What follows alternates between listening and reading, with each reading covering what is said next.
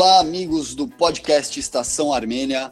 Estamos de volta agora com a edição de junho de 2018, um pouco atrasados, porque foi aniversário do nosso querido Heitor Loureiro. Fala aí, Heitor. Eu fico mais velho e ainda tomo a culpa pelo atraso do podcast, né? Mas é isso aí, olá Armen, Marcelo, ouvintes. Realmente, ali na, no último final de semana de junho, primeiro de julho, que é quando a gente faz a, tradicionalmente a nossa gravação, foi meu aniversário. Eu acabei ficando por conta das, de organizar alguma coisa aqui e a gente não conseguiu fazer. Depois as coisas se atropelaram, Copa do Mundo, Jogo do Brasil e mais um monte de coisa. Esse, essa edição tá junho e metade de julho, né? Mas vamos tocar aí que tem bastante notícia por conta desse atraso também. Então, vamos aproveitar porque daqui a pouco a gente vai ter que gravar o podcast do mês de julho. Vamos lá, Marcelo Mirzeian também sempre conosco.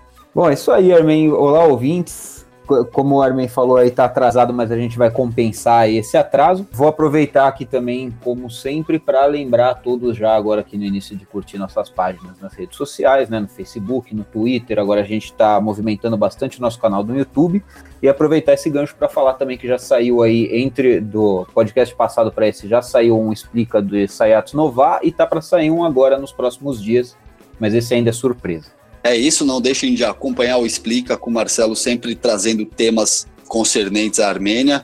E vamos lá, como o Heitor bem disse, já que ele é ocupado, vou passar a bola para ele para ele dar uma atualizada para nós sobre as notícias do mundo armênio nesse mês.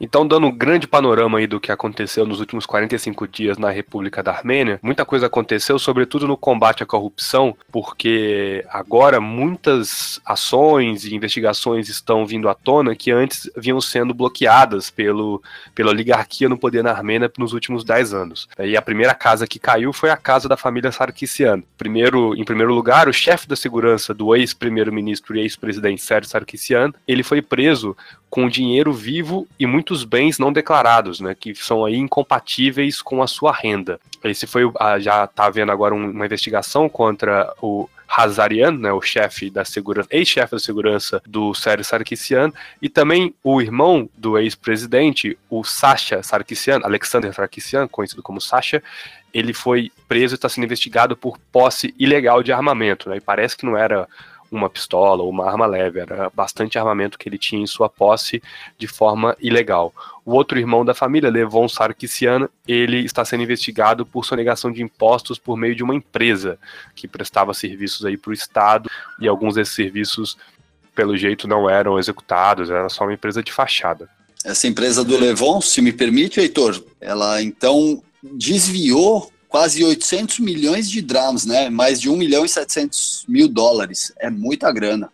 E também a segurança do Gagik Tsarukian, o principal líder aí do, do partido Armênia Próspera, né, que era um partido que de vez em quando flertava ali como sendo de oposição ao partido republicano, mas era um dos grandes partidos ali fisiologistas da República da Armênia. Também ele, esse partido, também as suas lideranças, está sendo investigada, né, mostrando aí que os tetos de vidro da República da Armênia agora estão sendo atingidos pelas pedras né, da, desse novo governo da Armênia. Outra antiga autoridade, figura política importante da Armênia que está sendo investigado foi o Robert Kocharyan, foi presidente da Armênia entre 98 e 2008, e na eleição de 2008, quando o Sarkisian disputava com o Levon T. Petrosian, primeiro presidente da República da Armênia, o cargo de, de presidência, né, houve ali uma série de denúncias de fraude envolvendo o Partido Republicano de Kocharian e de Sérgio Sarkisian, fazendo com que a oposição, na época encampada pelo Levon T. Petrosian, não aceitasse os resultados. Né? Então, uma série de manifestações começaram na Armênia naquele período, tendo Nikol Pashinyan, veja só vocês, uh, como líder das manifestações naquele período, né, o Nicole partidário à época do Levon Petro, é, Ter e essas manifestações foram reprimidas com bastante violência pelas forças policiais e forças armadas, o que ocasionou inclusive mortes de manifestantes. Né. Então agora, dez anos depois, essas investigações estão sendo retomadas, o Robert Cotiariano, por enquanto, está prestando depoimento na, pra, para a polícia na qualidade de testemunha, não de investigado, mas pode ser que alguma coisa nova saia daí dessas investigações também. E só para a gente lembrar, o, o Terpetrosian ele foi o primeiro presidente da República da Armênia em 91. Depois, em 98, o Kocharan é o segundo. Então, nessa pouca vida como república armênia, depois da queda da União Soviética, temos três ex-presidentes praticamente investigados. Perfeito, isso mostra com que agora as, as instituições de investigação da República da Armênia estão de fato funcionando, né? Porque eh, alguns, esses investigados estão dizendo que é uma caça às bruxas, que o governo de, do Pachinian está promovendo uma perseguição política e coisa e tal. Mas não, mas todo mundo sabia há muito tempo que as denúncias de corrupção eram muito fortes na política armênia, né, nos círculos políticos da Armênia, e que nenhuma investigação era feita, né? Isso agora está acontecendo, e isso é muito importante para a consolidação da democracia no, naquele país. Alguns órgãos do governo estão sendo investigados de uma forma mais geral, né? Não só pessoas, como, por exemplo, TV estatal armênia, né, a MEC TV, número 1, TV está sendo investigado também aí por alguns, alguns desvios de verba e provavelmente isso também vai levar a prisões e a, a algum tipo de reparação para os cofres públicos da Armênia. E um outro órgão que está sendo investigado, esse não totalmente governamental, mas também muito importante para a República da Armênia e para Nagorno-Karabakh, é o Fundo Armênio. A gente vai falar mais sobre isso, mas o, o Ara Vardanian, que é o presidente do Fundo Armênio, essa instituição que recebe dinheiro da diáspora para ajudar armênios na Armênia e Nagorno-Karabakh, ele foi detido por suspeita de transferência de fundos do Fundo Armênia para site de apostas, vejam só vocês.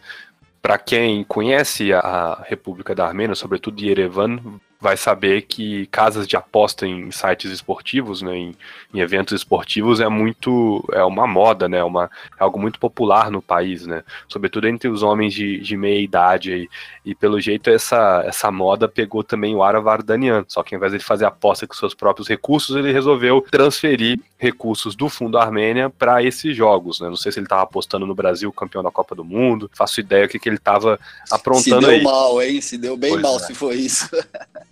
Mas a alegação dele é que ele estava pegando esses dinheiros e repondo, né? Então era meio que um empréstimo que ele pegava aí do Fundo Armênia para fazer as suas apostas, né? Vai saber aí qual, qual, qual país que ele apostou para ganhar a Copa do Mundo, mas eu, eu aposto, eu mesmo aposto que ele não vai ganhar um centavo nessa final aí que vai ser disputada amanhã, né? A gente tá gravando no dia 14 aqui.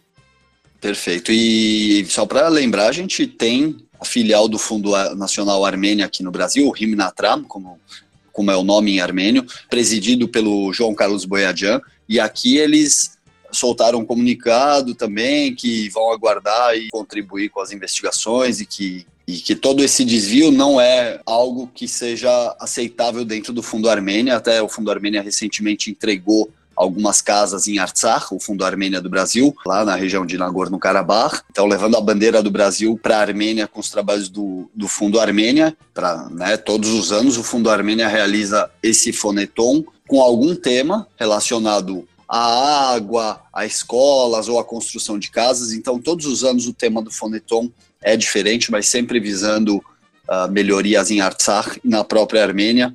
É, no ano passado, né, o tema do, do Foneton foi a arrecadação de dinheiro para perfuração e construção do novo sistema de irrigação em Artsá, né, para pequenos agricultores, porque justamente o sistema de irrigação é um dos, mai dos maiores problemas de, de engenharia para você conseguir ter, fazer uma agricultura. Então, esse foi o objetivo no ano passado. Eles conseguiram arrecadar mais de 12 milhões de dólares aí no, no mundo todo, né? Esses foram os resultados finais do final do, de 2017. É, e só para ressaltar mesmo, também além do, do, do foneton, desse valor arrecadado para um tema a cada ano, o Fundo Nacional Armênia, por exemplo, no Brasil, cumpre várias outras obrigações, como em maio passado entregou kits escolares para crianças numa vila de Lori, da cidade de Lori.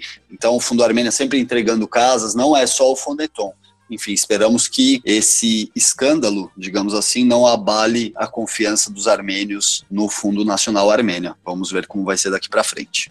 E puxando o gancho ainda que a gente estava falando dessa questão da corrupção, né, dentro da Armênia, a gente teve também dentro de tudo isso que o Heitor falou aí que está envolto o segundo presidente da Armênia, né, o, o Robert Kocharian, que inclusive ainda ele não chegou para depor, ele está numa viagem e ele diz que ele só retorna no dia 25 de julho e como tem uma lei que não pode pegar depoimento sem, sem ser presencialmente, então a, as autoridades estão aguardando até que ele retorne no dia 25 desse mês para poder pegar o depoimento dele, mas como o Heitor falou, ainda ele não é acusado ele está só como uma testemunha. É, e aproveitando nisso, aconteceu agora aqui no começo do mês de julho, o prefeito de Erevan, Taron Margarian, ele renunciou ao cargo depois de muita pressão, né, principalmente da, da população que já vinha aí desde de quando o Nicole assumiu, que já estava todo mundo na rua, aproveitaram, direcionou-se ao prefeito de Erevan. Né? Foi alvo de críticas principalmente relacionadas à corrupção que existe no município, é, questões de transporte público, decisões arquitetônicas, demolição de prédios históricos para que pudessem ser dar o terreno para grandes empresas.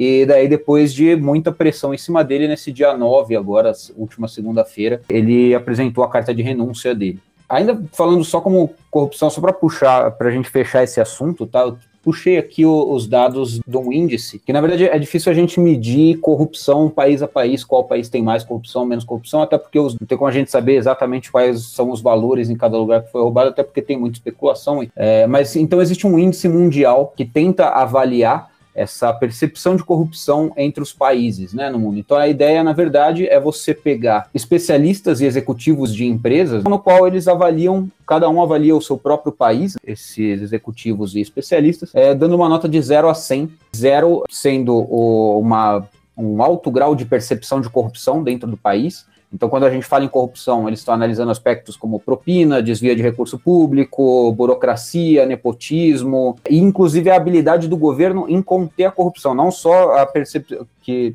existam casos de corrupção, mas se o governo realmente tem capacidade de conter essa corrupção. Tá? Então, desse 0 a 100, sendo que o zero é o que tem alto grau de percepção de corrupção e 100 um alto grau de integridade, vamos dizer assim, no setor público.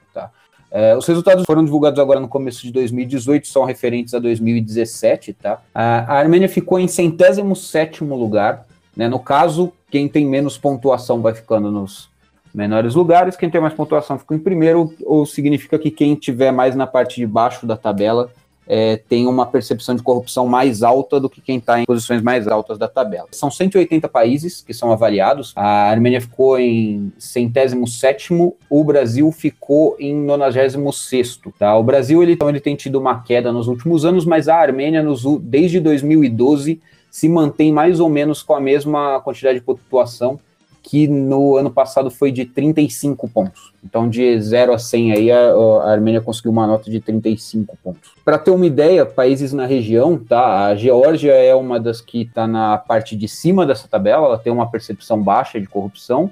E a Turquia está um pouquinho acima da Armênia, mas não está muito longe. O Azerbaijão já está bem mais abaixo e, e, Síria, então, tem 17 pontos, está muito lá embaixo da tabela. É, o, a Síria a gente compreende, porque por causa dessa questão da guerra, e o Azerbaijão a gente sabe que é por conta também de outros fatores, como a supressão da liberdade de imprensa, então tudo isso acaba é, gerando um ambiente propício para a corrupção uh, não ser descoberta ou não ser uh, perceptível como, como esse estudo, né, Marcelo? Quem faz esse estudo é um órgão que se chama Transparência Internacional. Então, eles fazem todos os anos esse, esses estudos, e daí eles também emitiram em 2015 um relatório, justamente dos países que já vinham tendo já há alguns anos essa baixa pontuação, entre eles a Armênia, Azerbaijão está no meio desse relatório também, mas aí eles trazem alguns dados a mais, porque como eu falei, é, essa pontuação é muito dada em cima de empresários sentirem segurança ou insegurança de investir, especialistas da parte econômica também para poder falar isso, mas não diretamente com a população em geral. E nesse relatório que eles fizeram, tem alguns dados a mais de população, sendo que aqui eles até trouxeram que 82% na época da população da Armênia acreditavam que a corrupção no setor público era um problema, um problema muito sério no país, e que apenas 21% dos armênios acreditavam que o governo era efetivo nos seus esforços anticorrupção, né?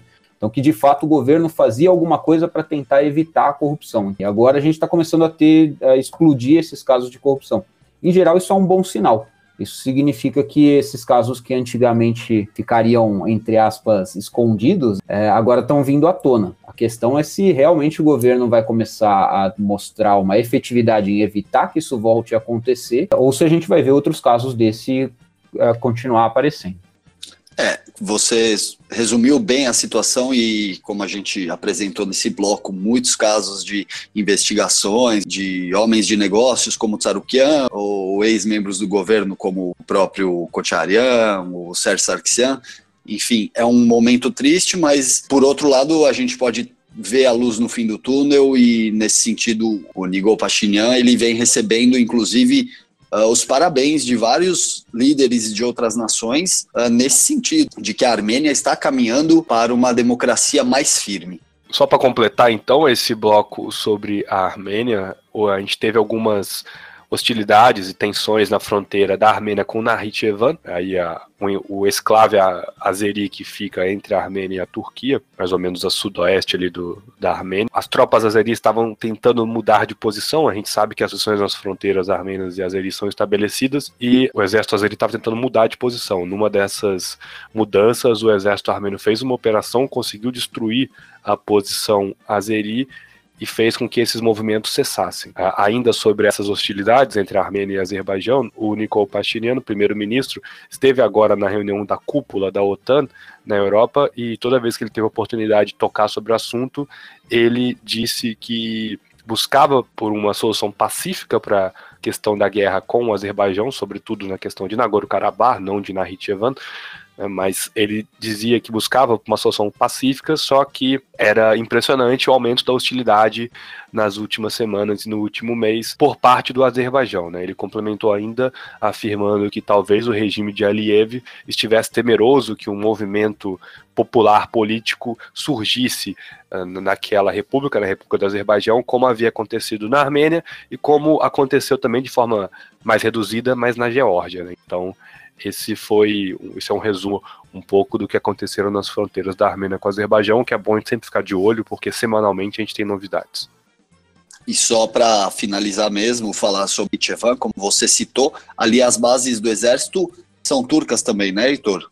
Turcas e azeris. Também, porque a gente tem a, a Turquia logo a seguir, né, na, na, na continuidade ali na Hitchevan. E na Hitchevan acaba que é um, uma região do Azerbaijão que é basicamente de economia turca, né, porque todo o comércio toda a, o que passa ali pela região é mais para o mercado turco do que para o próprio mercado azeri que está do outro lado da Armênia, né, então é um território com tradições aí, com várias relações com a Turquia. É, e no último dia 10, juro que agora é para encerrar mesmo, no último dia 10 o Erdogan fez sua primeira visita oficial ao Azerbaijão, depois de assumir agora recentemente como primeiro-ministro, e ele também vai visitar a República Turca do Chipre do Norte, agora depois de sair do Azerbaijão. E aí o Erdogan também ele cita mais uma vez que Azerbaijão e Turquia são um estado, dois povos. Isso é um perigo porque a Armênia está cercada, então, como você disse, Heitor, vamos ficar sempre de olho aberto aí nessas fronteiras, seja em Nakhichevan, a oeste, e Artsakh, no lado leste da Armênia.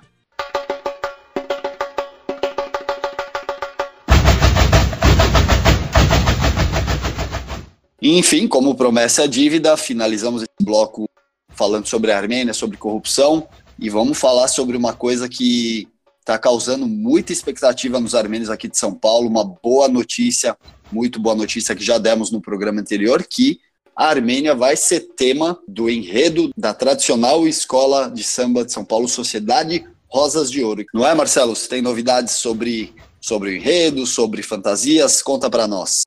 É, agora no, no, final de junho, né, logo depois do anúncio de que é, oficialmente a Armênia seria tema do Carnaval 2019 da Sociedade Rosa de Ouro, aqui pela, por São Paulo, é, a gente já teve também um anúncio de que ela vai ser a quinta escola a desfilar, vai ser no sábado, dia 2 de março de 2019. 2019 o carnaval vai acabar caindo aí no comecinho de março. E já foram divulgados também que já é possível comprar as fantasias para esse desfile, né? Não que já seja possível comprar, mas que já foi divulgado o preço que custará as fantasias, ela está em 500 reais. Tá? Ainda não foi divulgado os critérios para que você possa participar. Se não me engano, tem aí como eles têm todas as semanas ensaios, né? Os ensaios eles são pagos para quem é, é, de fora, que não é sócio, né, da, da escola de samba, para quem é sócio da escola de samba, os ensaios são gratuitos. Mas provavelmente ele vai exigir com que uh, as pessoas tenham um número mínimo de ensaios, vai ter alguma área específica para isso. Mas mais importante do que isso, agora no começo de julho, né, no dia 4 de julho, foi divulgado a sinopse do tema do, carnaval do próximo ano. Só para relembrar, o enredo, o nome do enredo é Viva Rayastan, né? Esse é o título do enredo. E daí na, na sinopse, o carnavalesco André Machado ele traz aí todos os temas. Na verdade, é característica do André Machado, mas outras escolas de carnaval não fazem isso, tá? Eles normalmente divulgam um texto só, falando um pouco mais sobre o tema. É, daí já dá para ter uma ideia. Aquilo ali vai servir como base de quais são os assuntos que vão ser abordados depois nas alas na escola de samba, nas alas na hora do desfile e depois, de fato, na música do samba enredo. E esse enredo, ele, essa sinopse, ela está disponível na página do Facebook da, da Sociedade Rosas de Ouro, né, Marcelo? Quem quiser dar uma, dar uma olhada, ler, porque é, um, é comprida, a gente sabe que não vai ser o enredo esse que está aqui, mas é um, uma boa deixa para a gente saber qual é o caminho que, que vai ser seguido no enredo. É, exato. A sinopse, na verdade, é um norte de tudo que a escola vai trabalhar para fazer o desenho do, do desfile do, no ano seguinte. Então, tanto como que vão funcionar as roupas, o que, quais temas vão ser abordados, como que vão ser os carros, tá tudo baseado nessa sinopse.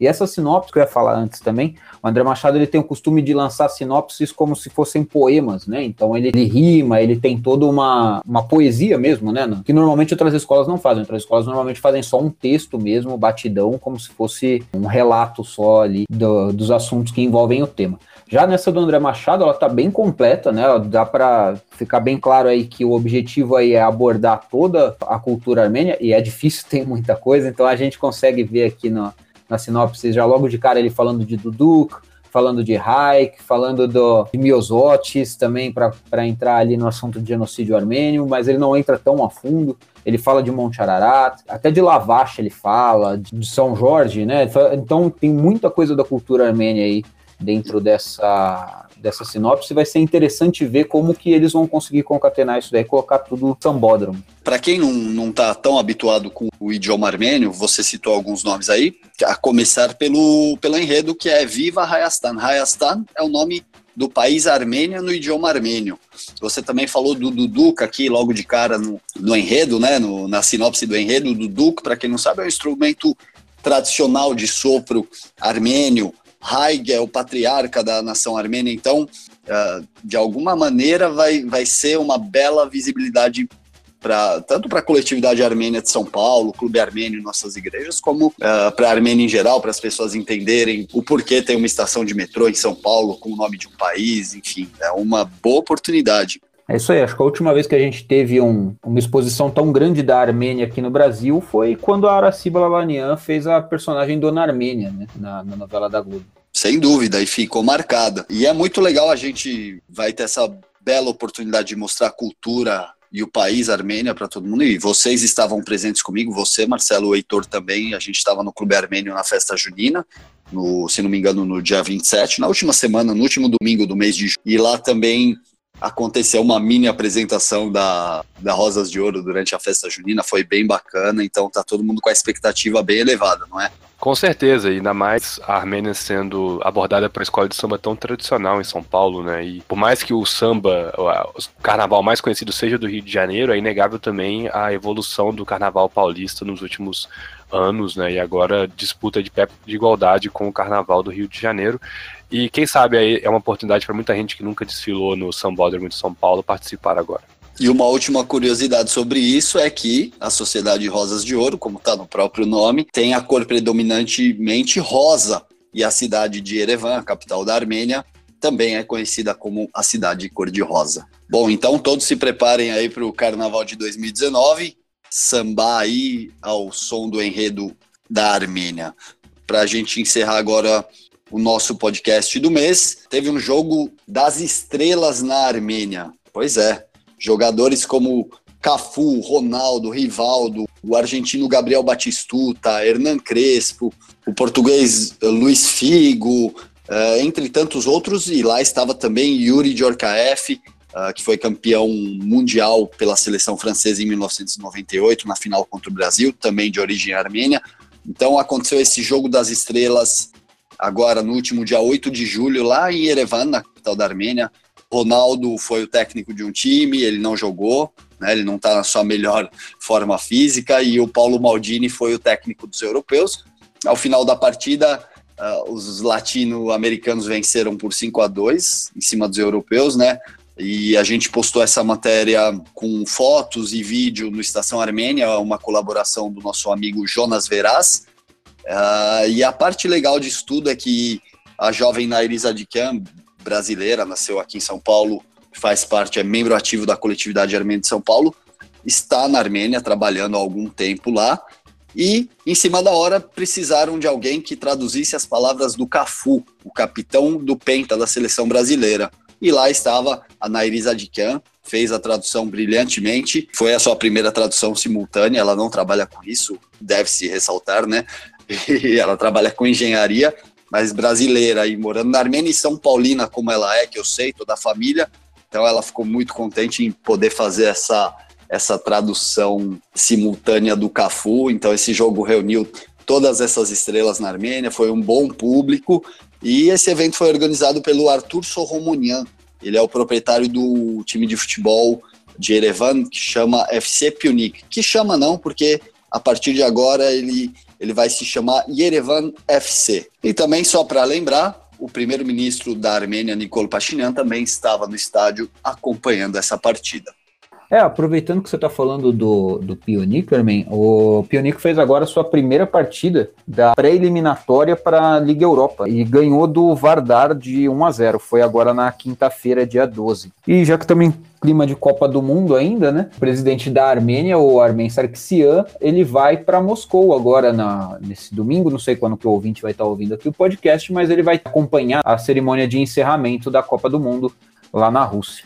Legal, vamos encerrar então o programa. Só antes desse encerramento, já que estamos falando de futebol, de Copa do Mundo, o Alashker também está na primeira, na fase preliminar da UEFA Champions League e enfrentou o Celtic. Aí no primeiro jogo, no jogo da ida, que aconteceu no Estádio Republicano na Armênia, no Vaskent Sarkisian, no último dia 10 de julho, uh, os armênios, que são os tricampeões armênios, foram derrotados por 3 a 0 então, o segundo jogo, o jogo da volta, vai acontecer no dia 18 de julho. E o Alashkert precisa vencer por 4 a 0 o tradicional Celtic, diga-se de passagem, para conseguir essa classificação para a fase seguinte da UEFA Champions League.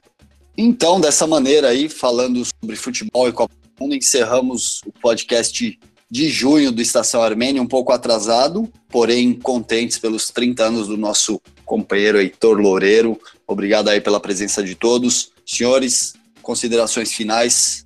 Valeu, obrigado aí pela audiência a todos e estamos juntos no próximo mês. Bom, temos aí mais um podcast. Muito obrigado, Armen. Parabéns aí, Heitor, de novo, cara. E vamos lá, que o, a gente tem que correr atrás do prejuízo desse daí que a gente deixou é, pendente do mês passado. E só lembrar de novo o ouvinte que chegou até aqui, vai sair agora mais um Explica. Então fica de olho aí que na próxima semana provavelmente você já vai estar recebendo aí no seu feed de notícias do Facebook ou não, né? Depende da vontade do Zuckerberg. é isso mesmo. Eu que agradeço vocês, meus companheiros aí de todo mês no podcast. Agradecemos também a audiência de todos. Esperamos vocês na edição do mês de julho.